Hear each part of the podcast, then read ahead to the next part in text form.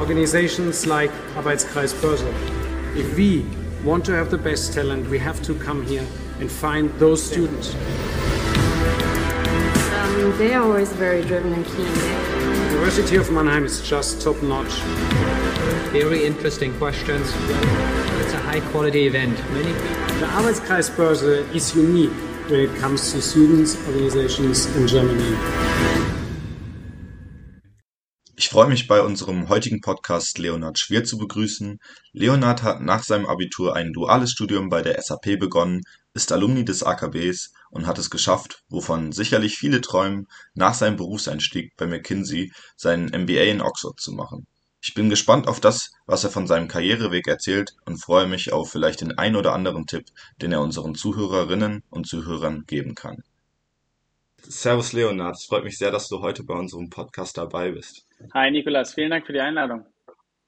Ja, Leonhard, lass uns einmal ganz am Anfang deines Karrierewegs starten. Wie kam es überhaupt dazu, zu der Entscheidung, dass du dual bei der SAP studieren wolltest und wie hast du die Zeit empfunden? Ja, sehr gerne. Also es gibt, glaube ich, da so zwei Elemente. Zum einen, ähm, das ganze Thema IT war schon immer für mich super interessant. Ich habe ähm, angefangen mit, mit zwölf zu programmieren, ähm, habe dann relativ viel verschiedene Projekte ähm, privat entwickelt und habe natürlich dann auch überlegt, wie kann ich das nach dem, ähm, nach dem Abitur irgendwie weiterführen. Und ähm, der zweite Aspekt ist, dass ähm, in der Region, wo ich herkam, also ich komme aus einem ganz kleinen Dorf aus der Nähe von Hannover, da war so das duale Studium irgendwie das Nonplusultra. Einfach aus dem Grund, ähm, dass du praktische Erfahrung sammeln konntest, dass ähm, die Finanzierung des Studiums geklärt war und du auch schon ein bisschen so in die große, weite Welt hineinstuppern konntest. Das war dann der Grund, warum das duale Studium für mich insgesamt interessant war. Ähm, bei der SAP habe ich dann ein sehr spannendes Programm gesehen, das hieß ähm, Internationale Wirtschaftsinformatik. Da konnte ich so ein bisschen meine Passion für IT, meine Passion für ähm, Wirtschaft und auch irgendwie einen internationalen Kontext ähm, zusammenfügen. Und ähm, bin dann dort ähm, eingestiegen direkt nach meinem Abitur und ich muss sagen, es war eine großartige Zeit. Also ich habe irgendwie alles genau ähm, irgendwie machen können, was ich wollte. Ich hatte die Möglichkeit, in allen möglichen IT-Departments zu ähm, arbeiten, Full-Stack zu entwickeln, das heißt Backend, Frontend, konnte in ähm, Frankreich arbeiten, in China arbeiten, konnte in China studieren und ähm, hatte auch wirklich die, die Möglichkeit, mal in so ein großes Corporate reinzuschnuppern. Gab es dann da irgendeinen speziellen Bereich, in dem du direkt eingesetzt warst oder hast du die SAP querfeld ein, einmal kennengelernt? Ja, das war schon ziemlich ähm, holistisch. Typischerweise ist es so, dass man das duale Studium bei SAP in verschiedene Praxisphasen teilt. Also man hat ähm, immer ein Studium von, von zwei bis drei Monaten, dann wieder eine Praxisphase, also in Klammern irgendwie Praktikum von zwei bis drei ähm, Monaten und wechselt dann immer ähm, zwischendrin. Man kann diese Praxisphasen auch selbst suchen. Ähm, die erste wird einem so sozusagen ein bisschen ans Herz gelegt, weil man natürlich noch keinen richtigen äh, Bezug hat. Aber ich habe dann wirklich alles gemacht. Ich habe irgendwie angefangen mit den ähm, relativ Standard-Programmiersprachen der SAP, ähm, ABAP, bin dann in teilweise ein bisschen fancier Sachen reingegangen und habe dann irgendwie ganz zum Schluss auch irgendwie top-notch äh, Research gemacht zum Thema Artificial Intelligence und, und Blockchain, wo ähm, SAP zu der Zeit ähm, irgendwie auch ganz interessiert dran war, das zu, zu, äh, zu exploren.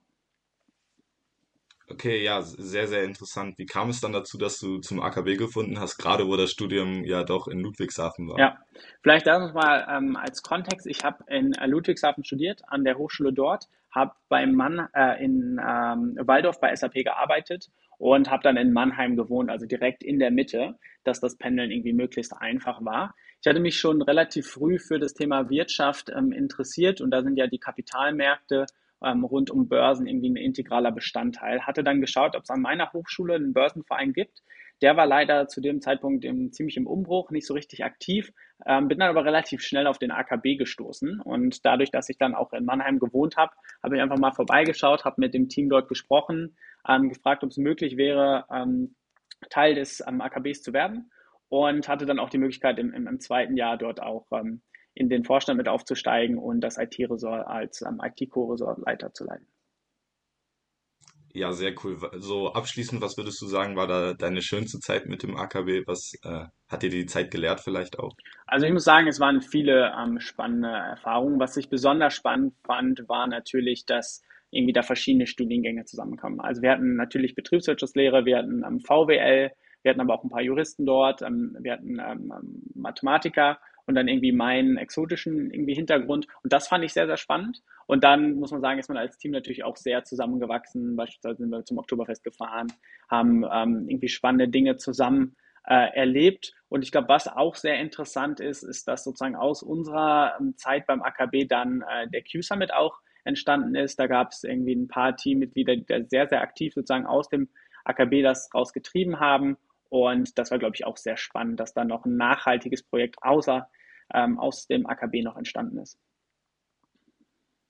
Ja, sehr cool. Du hattest es gerade schon angesprochen, du hast äh, während deines Studiums im Bachelor schon Auslandserfahrungen sammeln können. Ähm, wo war das ganz genau? Du hattest es angesprochen, mit der SAP hattest du über mehrere Orte die Möglichkeit, äh, ja, deiner Passion nachzugehen. Ja, und zwar war das einmal ähm, als Teil von meinem Studium, habe ich ein Auslandssemester an der Tongji-Universität in Shanghai, China gemacht. Das war super spannend und dann konnte ich noch zwei Praxisphasen im Ausland machen, auch eine in Shanghai und auch eine Praxisphase in Mougins, das ist in Südfrankreich, ähm, in der Nähe von Nizza und Cannes. Das heißt, ich habe dann in Cannes gewohnt und bin dann ähm, immer nach Mougins gependelt, ungefähr 30, 40 Minuten. Ähm, das war auf jeden Fall eine, eine super, super Erfahrung. Wie, wie würdest du sagen, sah da so der Alltag aus, wenn es den gab? Hattest du da typische Projektarbeit dann mit der SAP oder durftest du dich da klassisch auch wieder selbst entfalten? Ich glaube, da, ähm, da gibt es so zwei verschiedene Blickwinkel drauf. Zum einen gibt es immer ähm, dieses operative Tagesgeschäft. Beispielsweise, wenn du in ähm, Teams arbeitest, die im Operations oder Support unterstützen. Ähm, da geht es dann darum, irgendwie Kundenanfragen zu ähm, beantworten, irgendwelche Bugfixes zu machen und Co. Das heißt, das ist eher so ein reaktives ähm, Geschäft. Das habe ich mir in, in Deutschland in ein paar ähm, Praxisphasen angeschaut. Und dann gibt es eher so ein bisschen das ähm, losgelöste, mehr eigenständige Projektgeschäft, wo es auch geht, vielleicht mal Dinge auszuprobieren, die nicht auf der normalen Tagesordnung irgendwie von Entwicklern stehen. Das habe ich dann viel in Frankreich gemacht. Da habe ich eine ähm, App programmiert, ähm, wo Elektroautobesitzer die nächste Ladestation finden können, ähm, wo sie auch gucken können, wie die ähm, Traffic Information sind. Gibt es irgendwo Staus? Und dann konnten sie wirklich anhand der sozusagen entlang der Straße auch ähm, die einzelnen Webcams ansteuern. Wenn da irgendwie ein Stau war, konnten sie Webcam anklicken, um zu sehen, ob da möglicherweise irgendwie ein Unfall war. Also das war sozusagen eher ein losgelöstes Projekt, ebenfalls in, in China, aber auch ein leicht losgelöstes Problem. Da habe ich mir angeschaut, inwiefern man ähm, Machine Learning nutzen kann, um ähm, Liquidity Forecasting machen zu können für verschiedene Cashflow-Optionen. Ähm, das heißt, das war eher so ein, so ein ähm, schauen wir mal, in, inwiefern das relevant wird und ähm, zu welchem ja, zu welchem Ausmaß das dann wirklich ins Produktportfolio übernommen werden kann. Okay, wie kann man sich das dann vorstellen? Warst du dann da auf einem Projekt direkt getrackt und äh, hast für einen Kunden dann auch gearbeitet oder war das eher für die SAP selber arbeiten und äh, gucken, wo der Weg einen hinführt? Ja, also es war eher zweiteres. Also irgendwie das erste, dieses ähm, Operational Support, das ist wirklich dann mit dem Kunden, da habe ich auch mit großen ähm, deutschen Konzernen sozusagen ähm, mit denen an ihrer SAP-Implementierung gearbeitet. Das zweite war dann wirklich eher so intern für die SAP zu schauen, wo kann irgendwie die, die, die Produktlandschaft ähm, künftig hingehen und was sind möglicherweise ähm, Use Cases, die da relevant sein können. Okay, ja, sehr cool. Dann lass einmal zu deinem Abschluss deines Bachelors switchen, weil da hast du ja einen etwas anderen Karriereweg eingelegt. Äh, du hast bei McKinsey gestartet, ist das richtig? Genau, genau. Ich bin dort nach dem Bachelor eingestiegen. Ähm, ich bin über einen Workshop auf McKinsey aufmerksam geworden, den ich äh, mit ein paar AKB-Freunden ähm, besucht hatte. Und für mich war die Kernfrage nach dem Bachelor, möchte ich jetzt direkt bei ähm, SAP einsteigen oder möchte ich ähm, vielleicht noch was anderes sehen? Und für mich war relativ früh klar, dass ich ähm, einen Master machen möchte, um nochmal mein, ähm, meinen Blickwinkel zu erweitern. Das heißt, äh, ich habe schon relativ spezialisierte Themen mir dann bei der SAP angeschaut ähm, und hatte dann den, den Wunsch, nochmal breiter sozusagen über das Thema nachzudenken. Deswegen war mein ursprünglicher Plan auch einen Master zu machen, hatte dann aber die, die Möglichkeit, ähm, bei McKinsey einzusteigen und habe dann ähm, das Angebot von McKinsey ähm, angenommen und den Masterwunsch sozusagen ein bisschen herausgeschoben. Da kommen wir, denke ich, gleich auch nochmal zu. Ja, sicherlich. Ähm, kam es dann zu dem Zeitpunkt gar nicht mehr für dich in, in Frage, sozusagen bei der SAP weiterzumachen, weil du einfach eine neue Herausforderung haben wolltest? Oder Äh, wie sah es zu dem Zeitpunkt aus? Ja, also bei mir war es so, ähm, mir hat die Zeit äh, bei der SAP super gut gefallen. Das, das muss man wirklich sagen. Die haben sehr viel mir ermöglicht und ich habe dann eine super tolle Zeit gehabt. Mein Wunsch war, ähm, ein Master zu machen und dann irgendwie begleitend doch mit SAP äh, diesen Master zu, zu, zu, zu machen. Aber als ich dann das Angebot ähm, von McKinsey bekommen habe, ähm, war das irgendwie so eine spannende ähm, Opportunität, dass ich dann ähm, gesagt habe, ich, ich, ich nehme jetzt diese Opportunität wahr und ähm, bleibe einfach mit SAP in Kontakt. Aber ähm, freue mich jetzt auf die, die, die neue Herausforderung.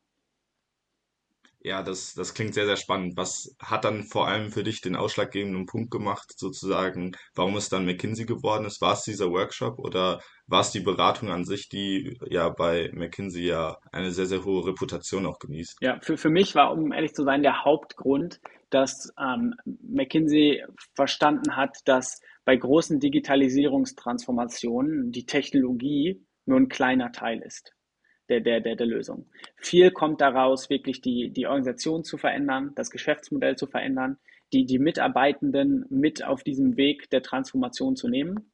Und das habe ich sozusagen in meiner vorigen Rolle als ähm, Softwareentwickler ähm, natürlich eher tendenziell mit einem Fokus auf dem rein technischen ähm, ähm Element mir angeschaut. Und ich habe dann schon gemerkt, sozusagen, dass, dass Technik oder IT oder Software nicht immer die Lösung für alles ist, sondern es wirklich im Endeffekt auch darauf ankommt, dass die Technologie auch adaptiert wird, dass die Technologie auch nachhaltig ins Unternehmen integriert wird. Das heißt, dass die Prozesse dementsprechend umgestellt werden. Das heißt, dass die, die, die Mitarbeitenden incentiviert sind, auch diese, diese, diese Transformation anzunehmen. Und das muss ich sagen, das habe ich ähm, irgendwie bei McKinsey sehr stark gesehen, weil McKinsey einen relativ holistischen Approach hat. Technologie ist ein Element von der digitalen Transformation, aber es gibt noch andere. Und das hat mich dann wirklich überzeugt, auch ähm, irgendwie das ganze Thema mir anzuschauen, um mal rauszuzoomen, das ganze Thema umfangreicher zu sehen und dementsprechend auch ähm, digitale Transformation auf, auf einem großen ähm, Scale zu begleiten.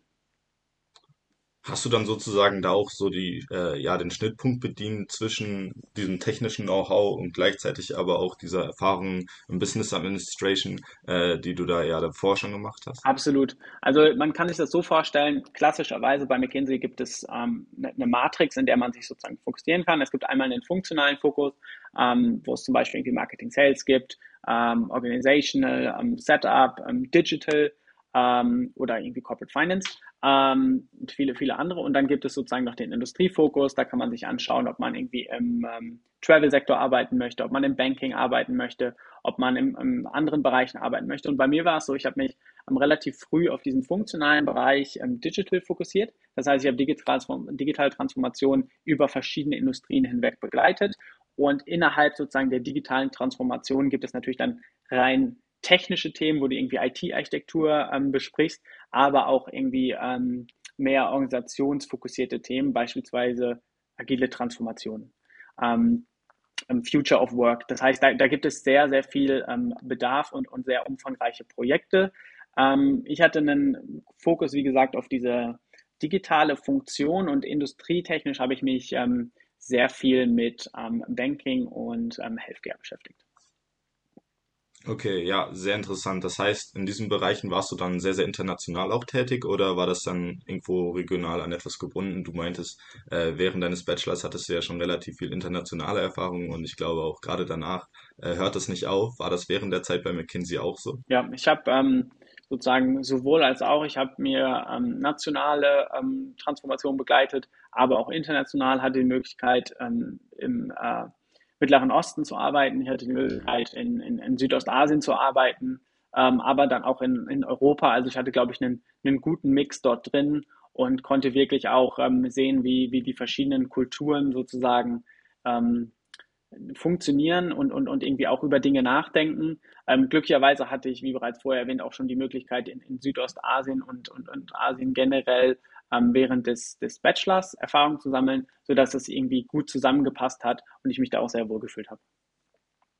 Okay, ja, sehr interessant. Äh, man sagt ja immer, dass eine Beraterwoche nie gleich aussieht und immer sehr, sehr abwechslungsreich ist. Gab es dann auch über die Grenzen hinweg äh, trotzdem Parallelen, die du gesehen hast? Ähm, das musste ich immer machen als Berater oder diese Bereiche musste ich immer abdecken oder vielleicht auch Unterschiede, die äh, ja aufgrund der Länder dann auch zustande kamen? Ja, also ich glaube generell ist die, die Beraterwoche, wie wahrscheinlich vielen auch schon bekannt ist, ähm, basierend auf viel ähm, ähm, Kundenkontakt oder wie wir sagen Klientenkontakt. Das heißt ähm, viel Interaktion mit dem Klienten, Abstimmung der gemeinsamen Richtung. Das heißt sehr viel sozusagen ähm, Austausch. Auf der anderen Seite natürlich auch sehr viel Datenaufbereitung, Datenanalyse und, und, und, und Datenauswertung dementsprechend. Das heißt, es ist schon so, dass jede Woche immer einen anderen Fokus hat und das auch ähm, ähm, sehr unterschiedlich sozusagen ist, aber diese, diese sehr abstrahierten Elemente der Datenauswertung, Datenanalyse und auf der anderen Seite ähm, Klientenabstimmung ähm, sind dann doch über alle Geografien gleich. Okay, ja, sehr spannend. Und danach hattest du dich ja dann dafür entschieden, du hattest es gerade schon angesprochen, äh, einen Master zu machen. In dem Fall war das ein MBA in Oxford. Wie kam die Möglichkeit zustande? Äh, gab es da irgendwelche Kontaktpunkte ja bei McKinsey, die das vielleicht auch gefördert haben? Absolut. Und zwar ist es so, dass, ähm, wie ich bereits am Anfang erwähnt hatte, für mich der Master immer noch im Hinterkopf war. Ähm, ich bin ja direkt nach dem Bachelor eingestiegen. Ich wollte sehr gerne noch einen, einen Master machen. Ähm, und ähm, da hat sich das sehr gut angeboten, dass ähm, McKinsey das Angebot dieses Education Leaves hat. Ähm, das heißt, dass McKinsey unterstützt, die Berater und Beraterinnen bei dem Abschluss und bei dem bei dem Abenteuer eines weiteren ähm, Abschlusses. Es kann zum Beispiel ein MBA sein, das kann eine Promotion sein, das kann aber auch eine andere Art von, ähm, von, von, von Leave sein. Ähm, und das hat bei mir irgendwie sehr gut gepasst. Ich habe mich dann ähm, entschieden, ein, ein, ein MBA zu machen, habe mir verschiedene MBA-Programme angeschaut, habe mich dann ähm, für das Programm in England, in, in Oxford entschieden und ähm, hatte dann glücklicherweise natürlich auch ein bisschen Unterstützung seitens McKinseys. Also ich würde sagen, da gibt es wahrscheinlich so, so drei Punkte, wie die generell unterstützt haben. Erstmal strukturell, dass es überhaupt dieses ähm, Education Leave of Absence Programm gibt. Das heißt, es ähm, gibt eine gewisse Prozesssicherheit, wenn man in diesen Education Leave reingeht, dass man danach auch sozusagen wieder zurückgehen kann, dass man während des ähm, Educational Leaves auch unterstützt wird und mit der Firma verbunden bleiben kann. Ähm, der zweite Punkt ist natürlich auch, dass es ein gewisses Netzwerk gibt an, an anderen Studierenden an dieser Uni, die einen da unterstützen können ähm, und dass man sich da irgendwie auch idealerweise darauf ähm, perfekt vorbereiten kann. Und der dritte Punkt ist natürlich, dass es auch eine, eine gewisse Art von finanzieller Unterstützung gibt, ähm, so dass es insgesamt ein sehr, sehr rundes Paket ist und ähm, für mich perfekt in, in die Pläne gepasst hat, ein MBA zu machen. Okay, ja, perfekt. Wie sah das Ganze dann aus? Hast du dich einfach ein Jahr vorab beworben oder muss man sich da noch früher für bewerben oder wie sah die Vorbereitung da aus? Du meintest, du wurdest auch unterstützt von seitens McKinsey. Genau, also die, die, die Bewerbung ist ähm, ein Jahr vorher. Ähm, und ähm, man muss natürlich trotzdem irgendwie berücksichtigen, dass es ein paar Dinge gibt, die man eventuell noch, noch vorher irgendwie als Teil der Bewerbung vorbereiten muss. Also irgendwie klassischerweise braucht man den, den GMAT oder den GRE ähm, dann natürlich noch ein TOEFL, Sprachnachweis, ähm, dann aber auch noch ähm, Empfehlungsschreiben von ähm, dem vorigen Arbeitgeber oder im Zweifel auch von, von akademischer Seite. Und ähm, dann noch ähm, so, so kleinere Dinge irgendwie wie, wie, wie, wie Essays oder ähm, sozusagen ein paar organisatorische Dinge. Je nachdem, ob man den GMAT und, oder GRE schon gemacht hat, sollte man sozusagen dementsprechend auch ein bisschen Vorlaufzeit einplanen. Aber generell ist es so, dass man sich ein Jahr im Voraus dann, dann bewirbt, ja. Okay, ja, und gab es für dich dann spezielle Gründe, warum es der MBA in Oxford werden sollte und dann einer anderen Universität? Ja, also ge generell ist es so, dass es natürlich schon die, die Wahl des MBAs eine, ähm, eine relativ umfangreiche ähm, Entscheidung ist, weil sie natürlich auch viele Implikationen hinten raus hat. Ne? Also was kann man sich, glaube ich, die, an den Hard Facts irgendwie relativ einfach angucken, ist ähm, den, die, ähm, der Zeitumfang des MBAs. Das heißt, möchte man lieber ein Einjahresprogramm machen oder ein Zweijahresprogramm? Tendenziell in Europa sind die Programme ein bisschen kürzer, ein bis anderthalb Jahre, in den USA standardmäßig zwei Jahre. Also das wäre sozusagen die, die, die erste, ähm, das erste Entscheidungskriterium. Das zweite wäre dann Location. Ähm, wo möchte man wen machen? Ähm, hat natürlich meist irgendwie persönliche Gründe. Und das dritte ist dann wirklich ähm, School-Specific ähm, Criteria. Und, und bei mir ganz konkret, warum war irgendwie Oxford super interessant für mich? Ähm, ich wollte gern mal wirklich dieses Campusleben erleben. Also ich wollte wirklich die Möglichkeit haben, viele verschiedene Sportarten auszuprobieren. Äh, dieses College-System in, in Oxford ist natürlich super unique zusammen mit, mit, mit Cambridge Ähm, das war mir sehr wichtig, da mal wirklich reinzuschnuppern, weil ich das, wie gesagt, vorher als Teil des dualen Studiums so nicht hatte. Und was mir darüber hinaus wichtig war, war ähm, auch ein bisschen aus diese, dieser Blase sozusagen rauszukommen, ähm, um irgendwie noch weitere neue Impulse zu bekommen von Leuten mit verschiedenen Hintergründen, ähm, von Leuten mit verschiedenen ähm, fachlichen Hintergründen, aber auch ähm, geografischen Hintergründen. Und ich glaube, da macht ähm, Oxford wirklich einen super Job. Also erstmal hast du natürlich die gesamte Uni, wo du sozusagen nicht nur MBA-Studierende hast, was glaube ich ziemlich, ziemlich, ziemlich, ziemlich aufregend ist, aber dann auch innerhalb des MBAs macht ähm, das Admission-Team da wirklich einen super Job, auch darauf zu achten, dass es viele verschiedene Industrien gibt, dass ähm, auch vielleicht Industrien, die klassischerweise nicht sozusagen irgendwie ein MBA machen würden, ähm, dabei sind. Als Beispiel, wir hatten 18 verschiedene Sektoren bei uns. Wir haben insgesamt 355 Studierende. Ähm, 94 Prozent sind Internationals, also kommen nicht aus UK. Das heißt, wir haben super viele ähm, verschiedene Leute dort.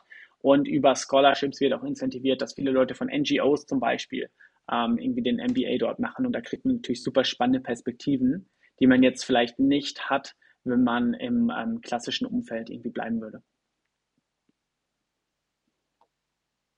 Okay, das, das klingt erstmal sehr, sehr spannend. Wie kann man sich das vorstellen äh, mit den Sportteams? Man hört ja immer, dass es relativ große Rivalität natürlich an solchen Universitäten auch gibt. Äh, hast du das auch selber miterlebt? Also absolut. Ich meine, das ist wirklich, äh, glaube ich, sehr ähm, einzigartig für, für, für, für, für Oxford und, und Cambridge in, in der sozusagen in, in der Tiefe. Also da gibt es einmal die, die, die Rivalität zwischen Oxford und Cambridge ähm, bei diesen ganzen Varsity Games, das heißt auf Universitätslevel, wo die, wo die gegeneinander antreten und die treten auf irgendwie allen möglichen Sportarten gegeneinander an. Ich glaube, das bekannteste ist uh, The Boat Race ähm, im Rudern, wo dann Oxford gegen Cambridge ähm, antritt. Und das ist wirklich ein Riesenspektakel, was dann auch irgendwie auf der BBC übertragen wird. Ähm, und dann gibt es sozusagen innerhalb der Universität auch noch Rivalitäten ähm, zwischen den Colleges. Vielleicht nochmal ganz kurz dieses College-System ähm, erklärt. Ähm, und zwar ist es so, dass die Universität aus verschiedenen Colleges, über 30 verschiedenen Colleges besteht. So ein bisschen so wie bei Harry Potter mit den Häusern. Und man wird Teil eines Colleges. Und über dieses College wird man dann erst Teil der Uni. Das heißt, das gesamte Leben passiert eigentlich auch innerhalb des Colleges. Wenn man Undergrad macht, dann ähm, hat man zum Beispiel auch die Vorlesung im College-Verbund. Ähm, man wohnt dann auch im College, hat dort seine ganzen Events und so weiter. Wenn man einen Graduate Degree macht, also zum Beispiel einen Master oder dann auch später PhD, ist man typischerweise eher sozusagen Department fokussiert und trifft dann, hat auch mehr sozusagen Exposure zu ähm, Leuten aus anderen Colleges. Aber was ähm, natürlich das, das Ganze irgendwie so interessant macht, ist die Rivalität zwischen den Colleges. Die sind teilweise super alt und ähm, betteln sich seit Jahrhunderten, ähm, wer jetzt irgendwie das schnellste Ruderboot hat oder wer jetzt irgendwie das beste Fußballteam hat. Ähm, ich hatte dann auch die Möglichkeit für, für, für mein College ähm, zu rudern ich habe ein bisschen gerudert ähm, damals im Gymnasium, aber bei weitem natürlich nicht auf dem Level dort. Das muss man wirklich sagen, ähm, dass dann teilweise in, du mit olympischen ähm, Ruderern irgendwie ruderst und da konnte ich natürlich gar nicht mit. Das ist natürlich ganz klar, aber es ist natürlich schon sehr, sehr, sehr spannend zu sehen. Und selbst auf den sozusagen geringsten Level, wo ich gerudert hat, war das schon super amüsant und ähm, natürlich auch motivierend, wie ähm, stark diese Rivalitäten da zwischen den verschiedenen Colleges waren. Gab es dann neben diesen Sportevents auch noch weitere Highlights für dich, ja, den den MBA vielleicht auch so einzigartig dann gestalten lassen? Also ich glaube, was schon, schon, schon wirklich einzigartig ist, ist ähm, diese, diese Breite der Universität. Also als Beispiel der, der Impfstoff ähm, AstraZeneca Oxford wurde sozusagen ähm, von, von, von, von Oxford Researchern entwickelt. Und wenn du dann die Möglichkeit hast, am Abend eine Panel-Diskussion ähm, zu besuchen, wo die ähm, Erfinderin dieses ähm, Wirkstoffes interviewt wird und du deine Fragen stellen kannst, wo du vielleicht irgendwie eine Woche vorher mit einem ähm, eine Panel-Diskussion mit einem CEO von einem großen Pharmakonzern hattest als Teil deines MBAs, ist es natürlich super spannend, diese, diese Research und ähm, irgendwie kommerziellen Blickpunkte ähm, irgendwie in, äh, zusammenzubringen. Also ich glaube, das ist wirklich ähm, einzigartig, wenn du die Möglichkeit hast, ein MBA zu machen an einer Uni, die nicht nur die Business School hat, sondern auch irgendwie die, die größere Uni an sich. Das fand ich irgendwie super spannend. Und dann ist natürlich wirklich auch die Historie ähm, in Oxford was super Besonderes. Also wenn du dann wirklich in ähm, Bibliotheken sitzt, die Jahrhunderte alt sind, ähm, vor dir sozusagen Bücher auch ähm, liegen, die, die so alt sind, dass ähm, die ähm, per Alarm gesichert sind, dann hinterfragst du sozusagen teilweise auch ein bisschen die, die Schnelllebigkeit des heutigen Lebens und ähm, denkst vielleicht darüber nach, welche Implikationen von dem Handeln, was wir heute haben, wird es irgendwie auch dieses, dieses Handeln auf, auf Jahrhunderte ähm, irgendwie hinten raus haben. Und ich muss sagen, das war schon, schon, schon sehr besonders und sehr beeindruckend. Okay, du, du hast ja gerade schon von gesprochen, Bibliothek. Ich glaube, das ist auch immer so ein äh, Stichpunkt für solche Universitäten. Der Lernaufwand wird sicherlich nicht geringer gewesen sein als äh, in Ludwigshafen. Wie genau hat er sich unterschieden oder siehst du da doch auch schon starke Parallelen? Ja, ich glaube sozusagen, da muss man nochmal differenzieren zwischen ähm, dem MBA, ähm, dem MPP und sozusagen den anderen ähm, Master Degrees. Also MBA, äh, Master of Business Administration und dann MPP, Master of Public Policy. Das sind zwei ähm, eher non-academic Degrees. Das heißt, ähm, Leute, die diesen ähm, Degree ähm, ähm, auswählen, haben typischerweise vorher gearbeitet ähm, und haben dementsprechend irgendwie auch einen sozusagen breiteren Fokus auch auf persönliche Weiterentwicklung, Entwicklung von, von Leadership Skills und nicht rein auf der sozusagen akademischen ähm, Weiterentwicklung. Deswegen muss man da sozusagen nochmal differenzieren. Wo kommt sozusagen der, der Workload im MBA her? Da gibt es zum einen natürlich die Classes, die du ähm, vorbereiten und nachbereiten musst, die Exams, die du, du machen musst und so weiter. Aber natürlich da drumherum dann auch irgendwie sau viele Aktivitäten rund um ähm, Career-related Sachen. Also irgendwelche Coaching-Ausbildungen, die du machst. Ähm, irgendwelche Competitions, an denen du teilnimmst ähm, irgendwelche ähm, ähm, Co-Curricular ähm, die du, du vorantreibst. Also ich glaube, der Gesamtworkload kommt ähm, gerade beim MBA-Programm nicht nur aus der akademischen Seite, sondern aus sozusagen der gesamten äh, aus diesem gesamten Spektrum, ja. Und dadurch, dass der Degree ja nur ein Jahr geht und du ähm, typischerweise da auch sehr viel Zeit investierst und natürlich auch Geld investierst und natürlich auch Opportunitätskosten hast, dadurch, dass du in dem Jahr nicht arbeitest, haben ähm, alle Leute, die dort sind, auch einen gewissen, ähm, gewissen internen Druck, sehr viel aus diesem Jahr zu machen und sind deswegen super aktiv und ähm, geben dementsprechend auch sehr, sehr viel sozusagen in das Programm rein. Und ich glaube, das ist so hauptsächlich, was diesen, diesen, diesen Workload ähm, bringt. Vergleich sozusagen zu Ludwigshafen ist es, glaube ich, nicht ganz fair sozusagen zu vergleichen, weil man einfach auf einer anderen, in einer anderen Phase des Lebens steht sozusagen, im, im, im Bachelor versus dann irgendwie als, als MBA ähm, ähm, Studierender. Ähm, deswegen, glaube ich, passt sozusagen der Vergleich da nicht so gut und man kann da nicht so ganz Parallelen irgendwie ziehen, was aber schon natürlich auch im dualen Studium so ist, dass du im dualen Studium immer zwei, mindestens zwei Dinge versuchst zu, zu, zu, zu balancieren. Auf der einen Seite die akademische Seite, aber zum anderen natürlich auch die Arbeit im Industrieunternehmen. Und ähm, ich glaube, ähnlich ist es dann auch im MBA schon in, in einer gewissen Weise, dass du akademische Seite hast, aber natürlich auch immer den, den holistischen Blick auf deine Karriere. Okay, ja, sehr, sehr spannend. Du, du meintest, äh, man erfährt da auch mehrere so Coaching-Programme. Äh, würdest du das sagen, dass dieser MBA gerade das schafft, dass man zu einer globalen Führungsperson wird, die natürlich auch schon sehr, sehr viele internationale äh, Kontakte dort pflegt und dann auch aufbaut? Oder würdest du diesem ganzen MBA einen anderen Stempel geben oder überhaupt gar keinen Stempel geben und sagen, äh, es hängt davon ab, was für eine Person man ist und was man natürlich auch aus dem Jahr macht? Du sagst es, glaube ich, ähm, wirklich äh, irgendwie ähm, spot on. Im Endeffekt kommt es darauf an, sozusagen, was du rausziehen möchtest, ähm, weil es davon abhängt, was du sozusagen reingibst in den MBA.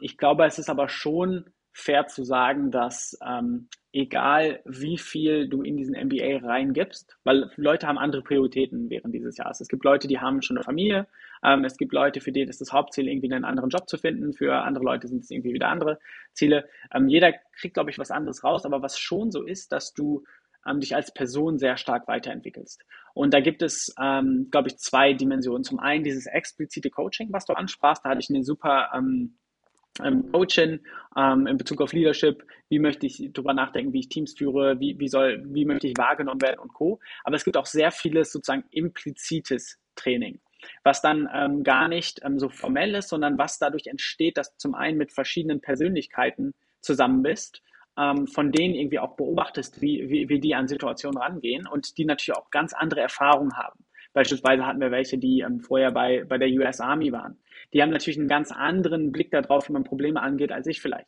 Das heißt, da kommt sehr viel irgendwie ähm, ähm, Learning raus und dazu zusätzlich natürlich noch aus der Selbstreflexion. Dass man ein Jahr sozusagen aus der Karriere draußen ist, fängt man natürlich auch an nachzudenken. Wie, wie, was ist irgendwie gut gelaufen, was ist weniger gut gelaufen. Und ich glaube, aus dieser Selbstreflexion lernt man dann auch sehr, sehr viel noch. Okay, ja, sehr spannend. Und gerade retroperspektiv würdest du sagen, du hast es dir genauso vorgestellt? Äh, gab es Sachen, die, die du noch besser fandest, als ja vielleicht man auch aus Erzählungen so über Oxford gehört hat? Oder hat das Ganze sich über das Jahr auch gewandelt und äh, du, du hast das mitgenommen, was, was es vor Ort gab? Ja, also ich fand es erstmal ein tolles Jahr, muss man wirklich sagen. Ähm, ich hatte am Anfang natürlich ein bisschen ähm, Sorgen, wie es sich mit der Corona-Pandemie entwickelt, ähm, dass möglicherweise sehr viel ähm, irgendwie online sein wird und Co. Da hatten wir wirklich ähm, großes Glück, dass das ähm, Programm nahezu gar nicht beeinträchtigt war, ähm, glücklicherweise dann zu dem, zu dem Zeitpunkt. das ist irgendwie ein es ist halt schwierig zu sozusagen zu, zu, ähm, zu, zu wirklich in Worte zu fassen, was man eigentlich äh, von vornherein hin irgendwie erwartet. Weil ein groß, dieses Programm hängt ja auch sehr stark sozusagen von deiner Kohorte ab. Also irgendwie was relativ stabil ist, ist irgendwie das Curriculum, da gibt es immer kleine sozusagen ähm, Änderungen und irgendwie die, die, die, die Professoren, die sind auch relativ stabil, aber jedes Jahr kommen ja komplett neue Persönlichkeiten in dieses Programm rein. Und diese Dynamik innerhalb ähm, der, der, der Kohorte, die ähm, setzt natürlich irgendwie auch eine krasse, krasse Richtung, wie dieses Programm irgendwie ähm, sich entwickelt. Und deswegen hatte ich da keine richtigen Erwartungen, ähm, bin aber sehr froh, wie es gelaufen ist. Und ähm, habe da auf jeden Fall einige Impulse mitgenommen, ähm, auch mal für mich selbst sozusagen nochmal reflekt zu reflektieren, in welche Richtung ähm, möchte ich langfristig gehen und in welche Richtung ähm, ähm, möchte ich irgendwie mich noch weiterentwickeln. Okay, ja, sehr, sehr spannend. Ähm, vielleicht dann auch mal für unsere Zuhörer und Zuhörerinnen ist es, glaube ich, sehr spannend, wie du nochmal dazu gekommen bist, das Ganze ja sozusagen vonstatten gehen zu lassen. Was braucht man sozusagen für Qualifikationen, um dort angenommen zu werden? Oder was für persönliche Stärken auch, die ein Bewerber für so ein Programm mitbringen sollte? Du meintest, es gab sehr, sehr viel Diversität. Äh, welche Punkte siehst du da noch? Ja, also ich glaube sozusagen, es gibt einmal ähm, Hygienekriterien, wo man sozusagen einfach Checkbox machen muss. Ähm, und dann gibt es sozusagen Kriterien, die, die, die dann wirklich überzeugen. Ähm, ich glaube, Hygienekriterien, ähm, vorher Berufserfahrung mitbringen, irgendwie ähm, fünf Jahre ist, ist average. Ähm, also irgendwo so in diesem Zeitraum, irgendwie drei, drei bis vielleicht acht Jahre in diesem Zeitraum.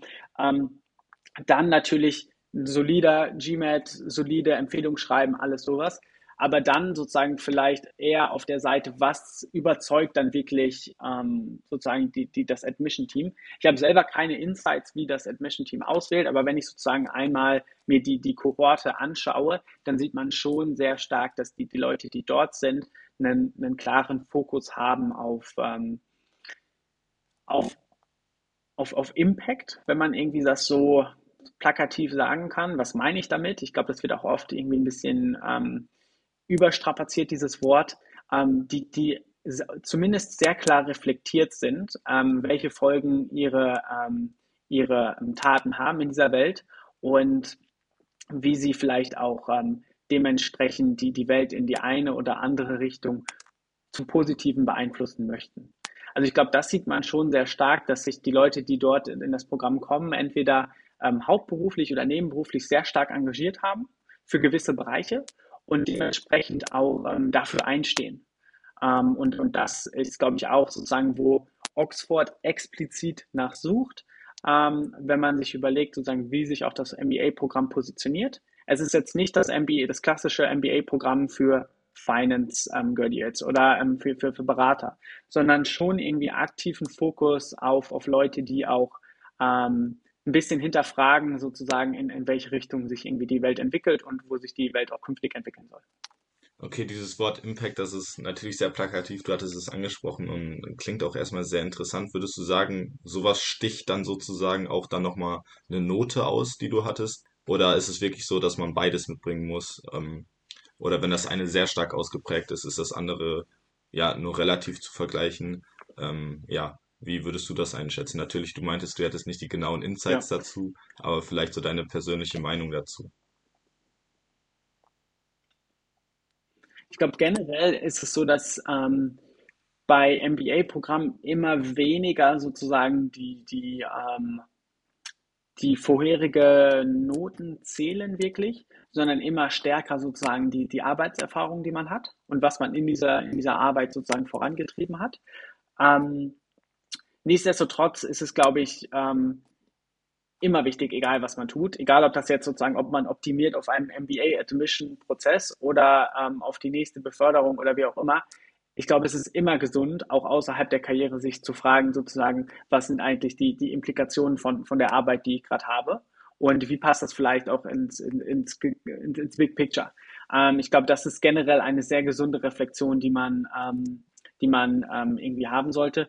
Bei mir war es zum Beispiel so, ich habe ähm, natürlich irgendwie auch viel Zeit in diese MBA-Bewerbung reingesteckt und allein dieser Reflexionsprozess, ähm, wenn mich Leute fragen, warum möchte ich eigentlich den MBA machen? Was möchte ich eigentlich nach dem MBA machen? Allein dieser, dieser, dieser Prozess, der hat natürlich mir sehr viel Klarheit auch gegeben, ähm, wie, wie ich künftig irgendwie Prioritäten setzen möchte.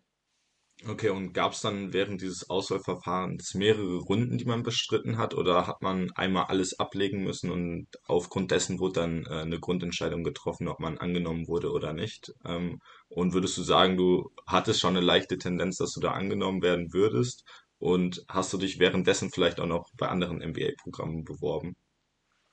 Ja, also ich glaube, äh, erstmal soll es ist wichtig, dass man nochmal auf der Website schaut, ob wie sozusagen der aktuelle Prozess ist, weil er sich natürlich auch ständig wechselt. Bei mir konkret war es so, ich habe meine ganzen Dokumente ähm, abgegeben mit den ganzen Empfehlungsschreiben und Co. Ähm, wurde dann zu, zu einem Interview eingeladen ähm, mit einem ähm, relativ senioren ähm, Industry-Experten, ähm, hatte dort ein, ein, ein, ein Interview und habe dann im Anschluss äh, an das Interview mit einem paar Tagen ähm, Verzug ähm, eine Antwort bekommen und dann die Zusage bekommen. Das heißt, ähm, das ist sozusagen, ich glaube, der Hauptaufwand liegt dann wirklich sozusagen in der Vorbereitung, in der sozusagen ähm, in der Submission von den Dokumenten. Ähm, und ähm, vielleicht noch zu deiner zweiten Frage, hatte ich mich bei anderen Programmen beworben? Ja, ich habe mich auch bei anderen äh, Programmen beworben, ähm, zum Beispiel auch an der NCEAT. und da war der Interviewprozess ähnlich, habe mich dann aber gegen Insert entschieden, einfach ähm, aus den Gründen, die irgendwie pro Oxford sprechen, die, die ich vorhin schon mal irgendwie angedeutet habe, irgendwie Campusleben, breitere Uni. Ähm, dann war es für mich auch wichtig, irgendwie in, in, England zu wohnen, ähm, um eine, eine, relativ close Connection auch zu Deutschland zu haben. Singapur war jetzt für mich nicht mehr so interessant. Man kann natürlich auch nach Fontainebleau gehen, aber Singapur war für mich nicht mehr so interessant, weil ich viel schon in Asien gewohnt habe. Ähm, das waren so irgendwie die Gründe, ja. Okay, ja, das muss eine wahnsinnig spannende Zeit äh, gewesen sein. Und wie kam es dann zu der Entscheidung, dass du sozusagen dein PhD hier in Düsseldorf ja gemacht hast oder gerade eben machst, angefangen hast und ja, nicht direkt wieder ins Beraterleben gegangen bist oder ja, wie kam es dazu? Ja, das ist eine sehr, sehr gute Frage und ähm, das ist, glaube ich, auch ein bisschen sozusagen untypisch. Aber vielleicht kann ich da ein bisschen ähm, Kontext geben. Ähm, zum einen ist es natürlich eine sehr komfortable Situation zu wissen, dass man ähm, nach dem MBA oder dann auch nach dem PhD zurück zu ähm, dem vorigen Arbeitgeber gehen kann. Also das war, glaube ich, schon mal irgendwie ein erster Punkt, sozusagen diese Sicherheit zu haben. Ähm, aber zum anderen habe ich natürlich auch festgestellt, gerade irgendwie in, in, in, Oxford, wo es ähm, sehr viele Studierende gibt, die ähm, ihren PhD machen, die an, an wirklich fundamentalen Dingen forschen, dass wir, dass die heutige Welt sehr kurzlebig ist, dass ähm, Dinge sehr impulsiv gemacht werden. Und ähm, da hatte ich wirklich dann den, Drung, äh, den, den Drang und den Wunsch, ähm, nochmal tiefer in Dinge einzusteigen. Wirklich auf einem fundamentalen Level Dinge zu verstehen und zu hinterfragen und ein bisschen ähm, sozusagen über dieses oberflächliche, kurzlebige Leben ähm, an tiefer gehenden Dingen ähm, irgendwie zu, zu arbeiten. Also als ganz konkretes Beispiel. Ähm, ich saß für, für, für ähm, eine der, der Klausuren, ähm, ähm, saß ich dann dort in der Bibliothek in Oxford und dann sitzt du in dieser super alten Bibliothek. Könnt ihr mal auf Google gucken, da gibt es super krasse Bilder.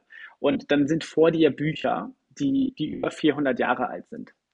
Und dann, dann, dann fängst du an nachzudenken, so was, was wir eigentlich heute erzählen und was wir eigentlich heute tweeten und posten und wie auch immer. Interessiert das irgendjemanden in 400 Jahren? Interessiert das irgendjemanden nächste Woche? Interessiert das eigentlich irgendjemanden in einem halben Jahr? Und, und sozusagen dieses super Long-Term Thinking hat mich dann wirklich nochmal ähm, dazu veranleitet zu hinterfragen, ähm, was kann ich denn eigentlich machen, um wirklich nochmal ein Level tiefer zu gehen. Und da hat irgendwie das, das PhD-Programm Sinn gemacht für mich. Ähm, das ist sozusagen der eine Teil der Begründung. Der andere Teil der Begründung ist, dass ich auch wirklich sozusagen nochmal diese, diese technischen Skills des, des PhD-Lebens ähm, nochmal stärker verstehen möchte, um dann irgendwie auch künftig besser einordnen zu können, ähm, wie sind Studien aufgebaut wie gründlich ist diese akademische und wissenschaftliche Arbeit, die von, von, von gewissen Bereichen irgendwie gemacht werden. Ich glaube, das sind so die zwei Komponenten. Noch einmal tiefer zu gehen und langfristiger zu denken und auf der anderen Seite dieses harte ähm, Skillset nochmal aufzubauen.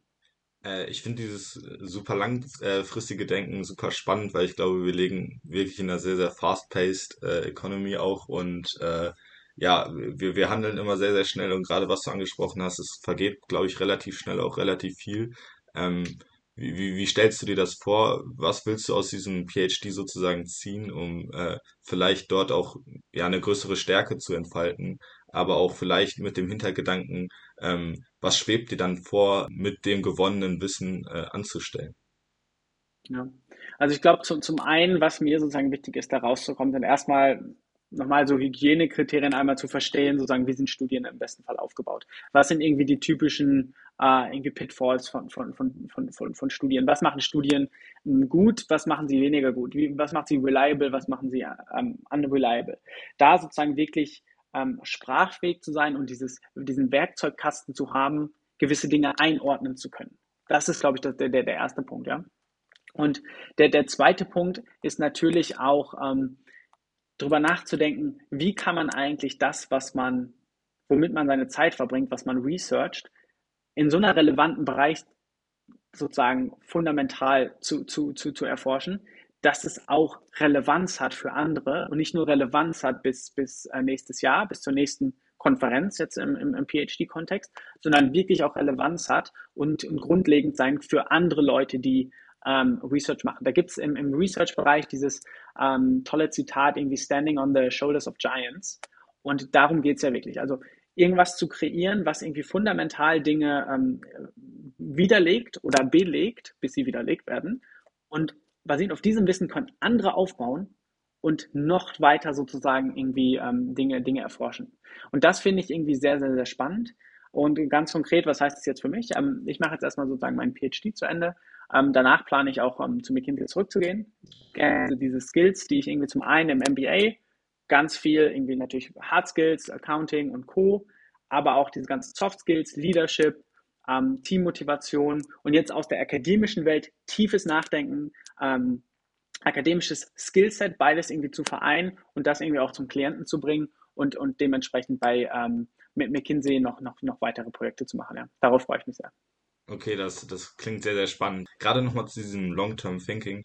Würdest du sagen, du hast dann auch äh, so einen Masterplan, den sich vielleicht auch einige selber erstellt haben oder selber erstellen und du sagst, du siehst dich in zehn Jahren dort oder in 20 Jahren dort oder vielleicht auch so ein Lebensziel, was du verfolgst mit dem Ganzen? Also sicherlich denke ich auch drüber nach, sozusagen Long-Term, Long-Term. Ähm, aber ich denke, es ist, es ist wichtig, sozusagen im, im, im Long-Term eine Vision zu haben, aber im Medium to Short-Term flexibel zu bleiben. Einfach dadurch, dass wir in dieser um, High-Pace ähm, Welt leben, wo sich einfach sehr viele Dinge ändern, sehr viele Dinge im Wandel sind, ist es, glaube ich, immer wichtig, so einen Nordstern zu haben, in welche Richtung man gehen möchte, aber dann auf der anderen Seite auch die Flexibilität im, im Hier und Jetzt zu haben, ähm, auf gegebene Dinge ähm, reagieren zu können, ja. Okay, ich glaube, um das Ganze einmal abzurunden, was wären dann so deine Tipps für Studentinnen und Studenten, die gerade vielleicht auch am Anfang ihrer beruflichen Laufbahn stehen und ja, den ganzen Prozess noch vor sich haben? Wie würdest du das Ganze sehen und vielleicht dann auch, nochmal Revue passierend, was du bislang gemacht hast, ähm, was du da für Tipps mit an die Hand geben kannst? Ja, ich glaube, das sind, sind zwei Punkte. Der, der erste Punkt ist ähm, eine kontinuierliche Reflexion, wo man eigentlich gerade steht und wo man hin möchte. Und da ganz konkret einen Fokus darauf ähm, zu hinterfragen, ob was man eigentlich gerade macht, ob das die eigenen Ziele und Träume sind oder ob das nicht möglicherweise irgendetwas ist von jemand anderem. Also sind es irgendwie die Träume und Ziele von anderen Leuten, die man eigentlich da verfolgt. Ich glaube, das ist der erste Punkt. Der, der zweite Punkt, das ist ein ähm, Framework, was einer meiner MBA-Professoren mit uns geteilt hat und was ich ehrlich gesagt sehr interessant finde. Und das ist PEI Framework, Performance Exposure Image.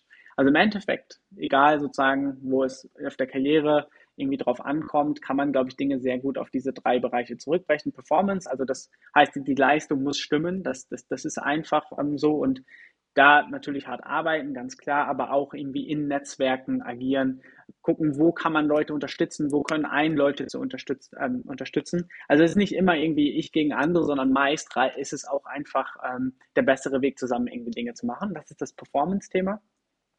Dann Exposure. Na, natürlich muss man auch dementsprechend, was man macht, auch mit anderen teilen und irgendwie genug sozusagen Transparenz darauf irgendwie bringen. Aber dann das Thema Image, das hat, glaube ich, oft so irgendwie auch eine schlechte ähm, Annotation, ähm, dass man sich irgendwie selbst pro, ähm, projiziert in einem gewissen Licht. Ähm, ich würde da eher, ehrlich gesagt, einen positiven Blick drauf richten und würde da irgendwie ähm, Leute dazu ermutigen, auch die eigenen Besonderheiten und die, die Kanten, die man zum Beispiel hat, zum Beispiel Hobbys, die vielleicht ein bisschen untypisch sind, einfach beizubehalten ähm, das macht dich irgendwie zum viel interessanteren Menschen, aber stellt auch sicher, dass du dir selbst treu bleibst. Also bei, ganz konkret, bei mir ist es so, ich liebe Software-Coding. Also egal, ob ich jetzt irgendwie ähm, Unternehmensberater bin oder nicht, wenn ich irgendwie einen freien Tag habe, dann setze ich mich am liebsten mit einer schönen ähm, Tasse Kaffee vor meinen Computer und programmiere irgendwas. Also das sind so, das sind Dinge, die sind vielleicht super nerdig, aber zum einen sind die mir sehr wichtig, die machen mir ultra viel Spaß und zum anderen interessiert es da irgendwie dann vielleicht auch andere Leute, wenn man ähm, ein bisschen ein skurrileres Hobby hat, ja. Okay, ja, Leonard, vielen, vielen Dank für deine Zeit, dass du uns einen kleinen Einblick in deinen Karriereweg gewährt hast. Vielen, vielen Dank äh, für dieses ja sehr motivierende Gespräch. Danke dir, Nikolas. Vielen Dank und viele Grüße an die gesamte AKB-Familie.